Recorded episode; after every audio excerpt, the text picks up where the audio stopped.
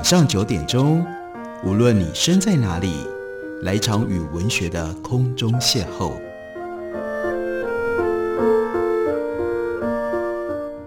杨照谈书，邀您一同遨游文学世界，认识古今中外的经典之作。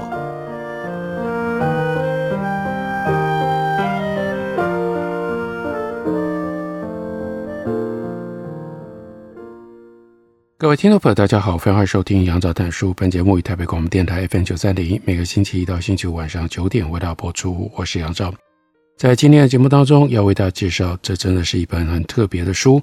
它有几项特别的地方。作者叫做 Patrick Svensson，他是一位瑞典人，所以这本书原来是用瑞典文所写的。这本书是 Patrick Svensson 他的第一本著作，但是在二零一九年，这本书呢就获颁了。瑞典最大的文学奖——奥古斯特文学奖。另外，这本书所写的主题也很特别，书名叫做《漫漫回家路》，但不是我们听到这样一句话的时候涌上来心里面所想的那个两个字。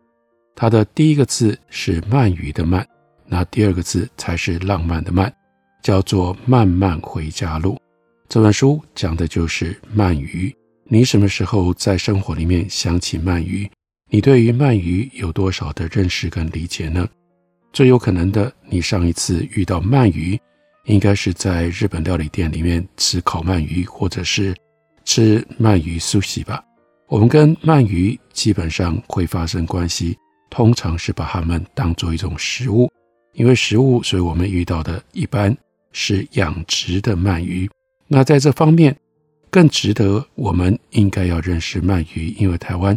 是鳗鱼养殖的大国，可是相对的，对于那个活着的鳗鱼，还有呢，鳗鱼作为一种生物，它之前究竟是如何演化？它形成了一些什么样动物性的特征？另外，它现在所面临的一些可能会使得这个物种灭绝的各种不同的危机，我相信这大概都不在大家平常的认知跟理解当中。而 Patrick Svensson 就选择了这样一个特别的题材，仔细的从各个不同的方面，而且用非常漂亮的文字来介绍我们应该要认识鳗鱼跟它的生态。一切发生在西北大西洋一处称作马尾藻海的水域，当地就各方面而言都是孕育鳗鱼最佳的地点。马尾藻海不能够算是边界明确的水域。我们很难厘清马尾藻海从哪里开始，又在哪里结束，因为它躲过了凡事的测量的标准。它位于古巴跟巴哈马群岛的东北端，在北美海岸以东，在这个地方变化莫测。马尾藻海像是一场梦，你没有办法明确地说出自己什么时候闯进到它的领域，也不知道什么时候就莫名其妙离开了它。你只知道自己曾经造访过。这片海域，马尾藻海之所以莫测高深，因为它完全不以陆地作为边界，它是由四条大型的洋流所环绕。它的西边是孕育万物生命的墨西哥湾流，它的北边是北大西洋暖流的延伸，它的东侧可以见到加纳利洋流，它的南端则是以北赤道洋流为界。在这里，总面积大约五千一百八十平方公里的。马尾藻海，它在洋流当中缓慢地搅动，仿佛一股温暖旋动的涡流，进得去的不见得都能够脱身出来。海水湛蓝清澈，有些地方深达七千多公尺。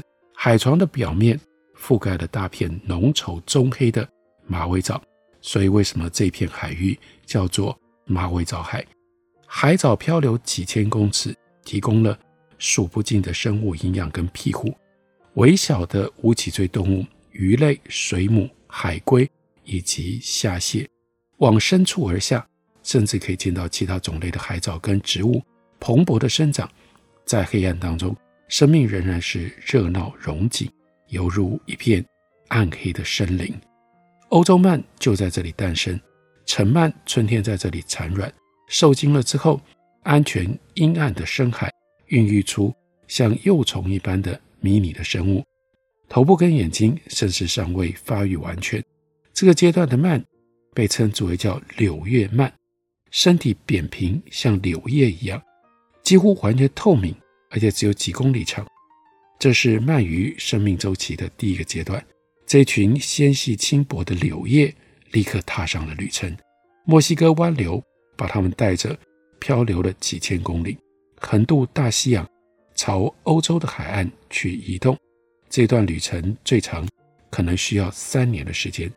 在此同时，幼体一公里一公里慢慢的长大，像一颗慢慢膨胀的气球。等到他们终于跨越了大西洋，抵达了欧洲，第一次变态已经成型了。这个时候，他们变成玻璃鳗，这是鳗鱼生命周期的第二个阶段。玻璃鳗的外形看起来跟之前的柳叶体形态类似。全身仍然几乎是透明的，长度这个时候长到四到五公分，修长滑溜，仿佛色彩或者是原罪都还没有在它的体内扎根。海洋生物学家 Rachel Carson，也就是写《静静的春天》，因而引发了全世界的重要环保意识的这一位大作家，这一位大作家，他的本行是研究海洋生态，他描述。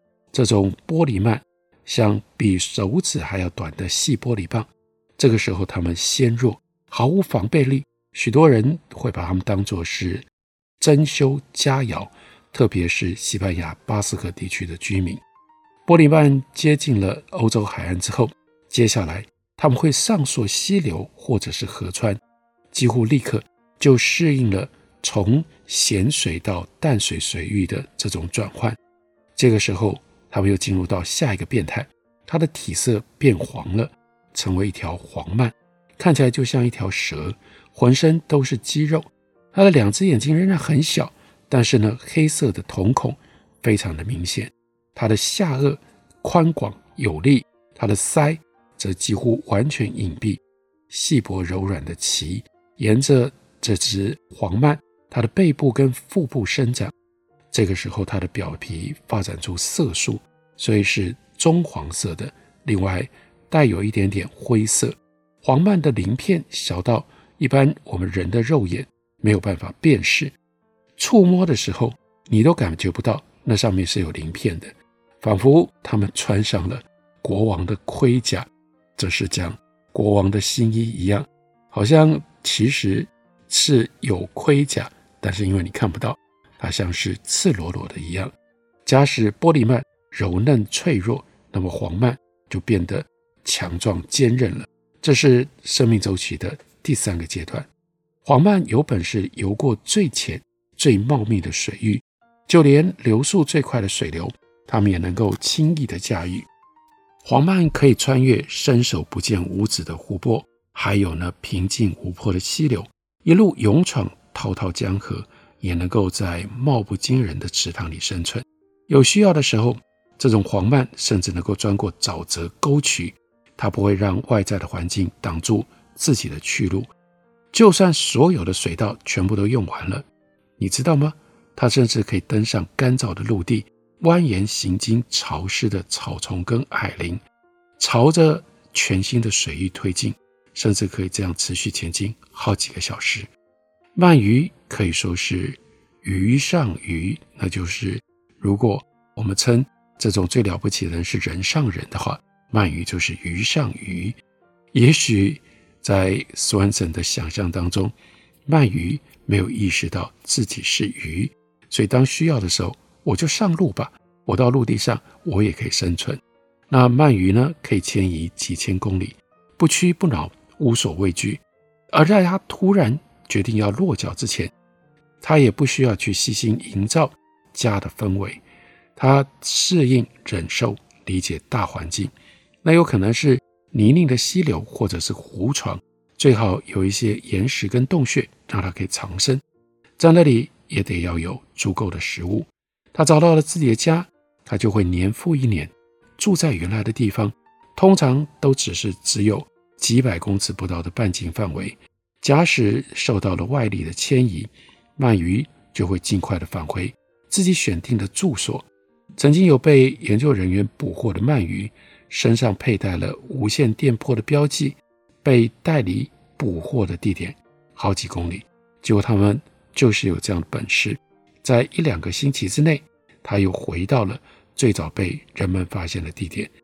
其实真的是想不出来，也不能够理解他们到底如何找路回家的。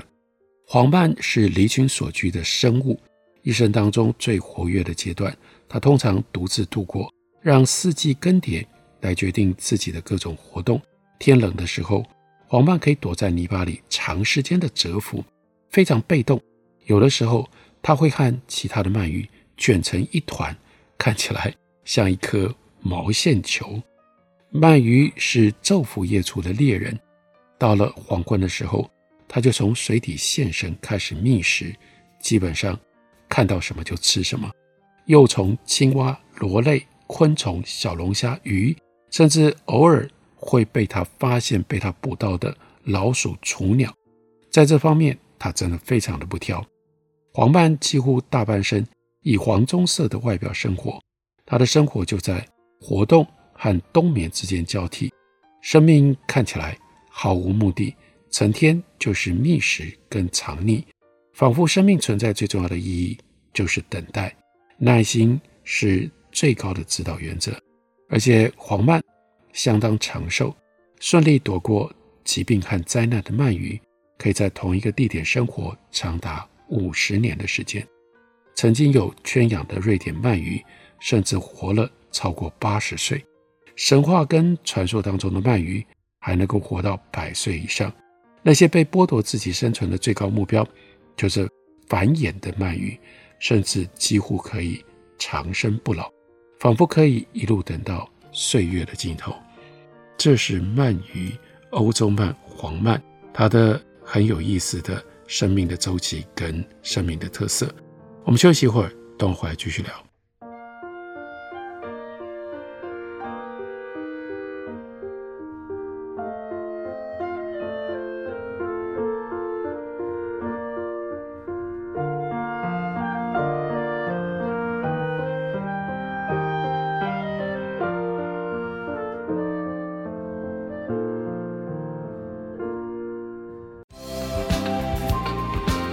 收听台北电台，让你的生活更知性，心灵更满足。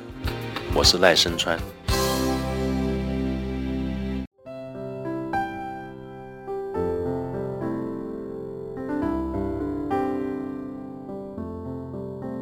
听见台北的声音，拥有颗热情的心，有爱与梦想。的电台，台北广播 FM 九三点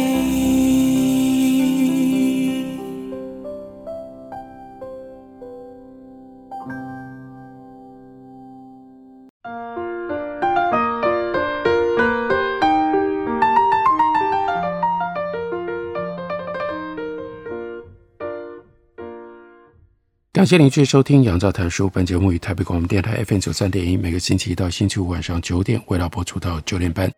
今天为大家介绍的这本书是启明出版的新书，书名叫做《慢慢回家路》。这前面一个“慢”是鳗鱼的“鳗”。这本书它的主题是鳗鱼，不过这本书不是单纯的关于鳗鱼的科普介绍。在这本书中文的书名有一个副标题。叫做世界上最神秘的鱼，这当然指的是鳗鱼。另外还有我与父亲。这本书刚刚为大家介绍它的开头，从马尾藻海开始，然后我们再来看一下这本书的结尾，它也是结尾在马尾藻海。不过到了最后的这一段，我们就能够体会为什么这本书它的副标题上面有我与父亲，作者。Patrick Svensson 他说：“我不记得我们上次去钓鳗鱼是什么时候了，但随着时间过去，钓鳗鱼的次数越来越少。倒不是因为鳗鱼没有了神秘感，也许是因为其他的事情更值得探索了。比起逐渐开展的万象世界，相形之下，我们在西边的封闭世界越来越没有竞争力。走到这一步，当然是可以预期的。人们长大、改变、离开、改头换面，不再钓鳗鱼。我们经历具有象征意义的变态，就像鳗鱼有第一阶段、第二阶段、第三阶段，它们不一样的生活的形态。有些事物就这样无法避免的散失了。十几岁的时候，他说：“我有的时候会带朋友到小溪，父亲在家里，我们带了啤酒跟空气枪，抓到一只鳗鱼就朝他的头部开枪，大伙轮流射击，没瞄准再开枪一次。之后呢，我把鳗鱼带回家给父亲，爸爸超级火大，咬牙切齿的程度几乎可以咬碎铅弹。我想他应该认为我们太不尊重了，不尊重他。”更不尊重鳗鱼。父亲有的时候会自己去钓鱼，但后来也没有那么频繁了。我完成学业，开始工作，周末都会出门，我们都渐行渐远。不是因为冲突或者是疏离，只因为一切都有了变化，有了自己的轨道。曾经带着父亲抵达全新世界的水流，如今似乎也将我，也就是他的儿子，从父亲的身边带走了。我二十岁的时候搬离家，最终那水流带着我到我目的地，那就是大学。假如说鳗鱼是我跟父亲的共同经验，那大学就完全不是那么回事了。它体现了我跟父亲完全没有共同点的一面。陌生的场域，跟我之前习以为常的一切截然不同。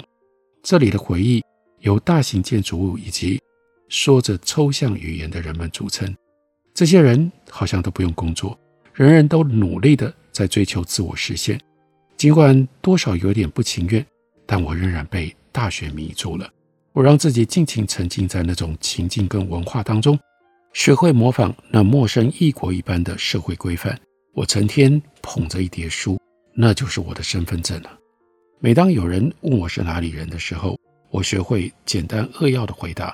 口气充满了防卫性，意味着不要人家多问，不要人家多了解。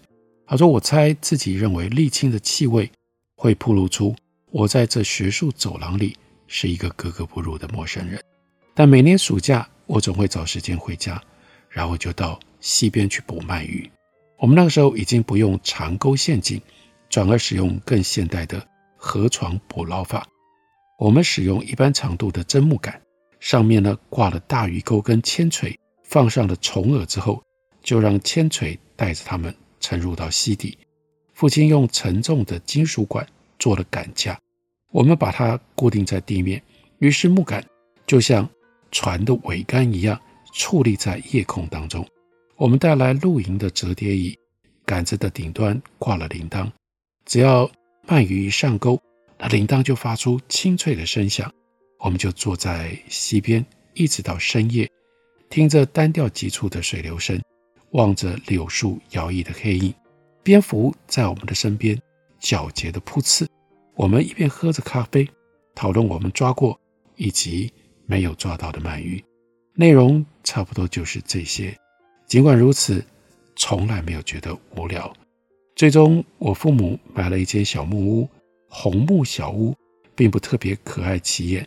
室内也没有水管的配置，唯一就是一口井，但井水也不干净。但它就建在一座小湖旁边，四面是森林，长长的芦苇区有疣鼻天鹅和凤头鸟在那里筑巢，每天几乎都有苍蝇跟鱼鹰飞掠湖面。傍晚的时候，夕阳像大火球一般消失在一片云杉树后面。父母特别喜欢这间小木屋，他们尽可能就在那里消磨时间。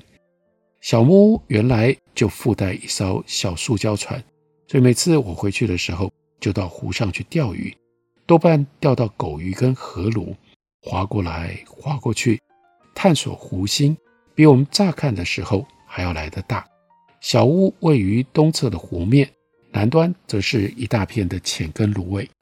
黄昏的时候，甚至可以听得见狗鱼跳跃飞溅。一条小溪注入湖面的北侧，河鲈全天候守在那里觅食。沿着小湖西边是一片长满了芦苇、百合还有野草的狭长的小岛，我们认为那种霸王级的最大只的狗鱼应该就住在那里。有一天晚上，我们坐在小木屋，凝视着水面，湖水淹上草地，大概几公尺高。突然之间，几条大而有力的尾鳍拍打水面，就在草地的边缘，它们左右摆动，就像是月光下在打信号的旗帜。我们认定，嗯，他们一定很狡猾，所以就决定像过去捕鳗一样去逮他们。我利用针木棍，也在顶端挂上了铃铛。结果呢，抓到了一条将近两公斤的大鱼，灰黑粘稠，身上几乎覆满了看不见的鳞片。我们抓了慢吞吞又笨拙的方鱼，当被拉上水面的时候，一副任凭摆布的模样。但我们连一条鳗鱼都没有抓过。随着时间的流逝，鳗鱼似乎越来越神秘了。父亲说：“这里一定有鳗鱼。”所有的迹象也都如此显示。这座湖很浅，湖床泥泞，有很多的植被跟岩石可以藏身。水里面又到处都是小鱼。注入湖里面的小溪，对迁徙当中的鳗鱼来说，简直不算挑战。而且它也跟我们向来捕鳗的小溪相连，离这里才十二公里远。父亲说：“我不明白为什么我们一条都没抓到，这里一定有鳗鱼啊！然后我们甚至连一眼鳗鱼都没有瞧见，仿佛是在提醒我们鳗鱼对我们的意义。它就这样遁入到了阴影当中，以至于到后来。”我们甚至开始怀疑鳗鱼是不是真的曾经存在过？为什么捕不到鳗鱼？书里面另外有一段在告诉我们，今天全世界的鳗鱼已经变成了濒危的动物。我相信大部分的听众也都不知道这件事情。不过，我们继续跟随着作者 Patrick Swenson 来理解他跟他的父亲。他说：“父亲在满五十六岁的那年初夏病了。其实他早就不太对劲，他的身体一直莫名的疼痛，拖到最后才去看医生。医生把他转诊到大医院，他们照了 X 光，做了许多的检查，最后才确定问题的所在：一个来势汹汹的巨大肿瘤。医生对我们解释了父亲生病的原因，告诉我们父亲常年的工作接触沥青。”跟他所得到的癌症，这两者之间是明显相关的。沥青散发的软热气体终于渗入了他的体内的深处，如今已经没有办法把它移除了。在医院的某一天，苏文成说：“我记得是在自助餐厅，那个时候父亲人在病房，因为打吗啡而昏昏欲睡。母亲就告诉了我一件我早该明白的事情：我的爷爷。”那位我一直叫爷爷的老人，其实并不是我父亲的父亲。我父亲的生父另有其人，但没有人知道是谁，连我父亲也不知道。奶奶二十岁的时候认识了那个男人，后来怀了孕，生下孩子，男人却完全不想承认他或自己有了儿子。我们知道的就是这些。他说：“我怎么没有早点发现呢？我怎么会看不出来呢？”我知道父亲小时候跟他的外公外婆住在一起，我也知道，当奶奶到镇上的橡胶厂工作的时候，是她的姐妹们照顾我的父亲。我听说，在我曾祖母去世的时候，父亲只有两岁。后来他们从约聘工小屋搬进到自己的房子，不知道为什么，我们从来没有把这些细节给兜在一起。在手术和近六个月的卧床。让父亲总算多活了四年，不过这是漫长缓慢的四年恢复期，但最终肿瘤还是回来了，每一次都更加的凶猛残忍。第一次复发之后的那年秋天，又是一连串的手术并发症疼痛，住院好几个月，然后第二次复发，到那个时候他已经孱弱不堪，继续搏斗也没有意义了。那个时候，父亲已经六十岁了。有一天的傍晚，我跟他坐在家里看电视，他坐在黑色扶手椅上休息，他的双脚搁在面前的矮凳上。他很累，但心情很好。当时我们都不知道肿瘤已经又回来了，我们也不知道又是什么样的东西在他的体内蠢蠢欲动，至少我不知道。于是父亲问说：“木屋旁边的湖面水位很高了吗？”儿子就回答：“没有啊，水退了，差不多只盖住了码头。”爸爸又问：“但码头还在吧？是吧？没有移位吧？”哦，儿子回答：“没有啊，看起来状况不错。我们把它固定的很好，现在要挪动它，那就是大工程了。”爸爸就说：“当然了，但我们之前不是也这么说过吗？”父亲转头看着儿子，就问说：“你最近有钓鱼吗？”那个时候我才发现他的双眼不一样了，他的眼白变黄了，那是一种灰黄色，就像一张泛黄的白纸，变得肮脏暗淡。那一圈眼黄如同浓雾一般包围他的黑色的瞳孔。我只看了他的眼睛一眼，但我一定是出现了某一种反应。于是父亲立刻转头去看电视荧幕。我默默地坐在他的旁边，但是的前方，不太清楚刚刚发生了什么事。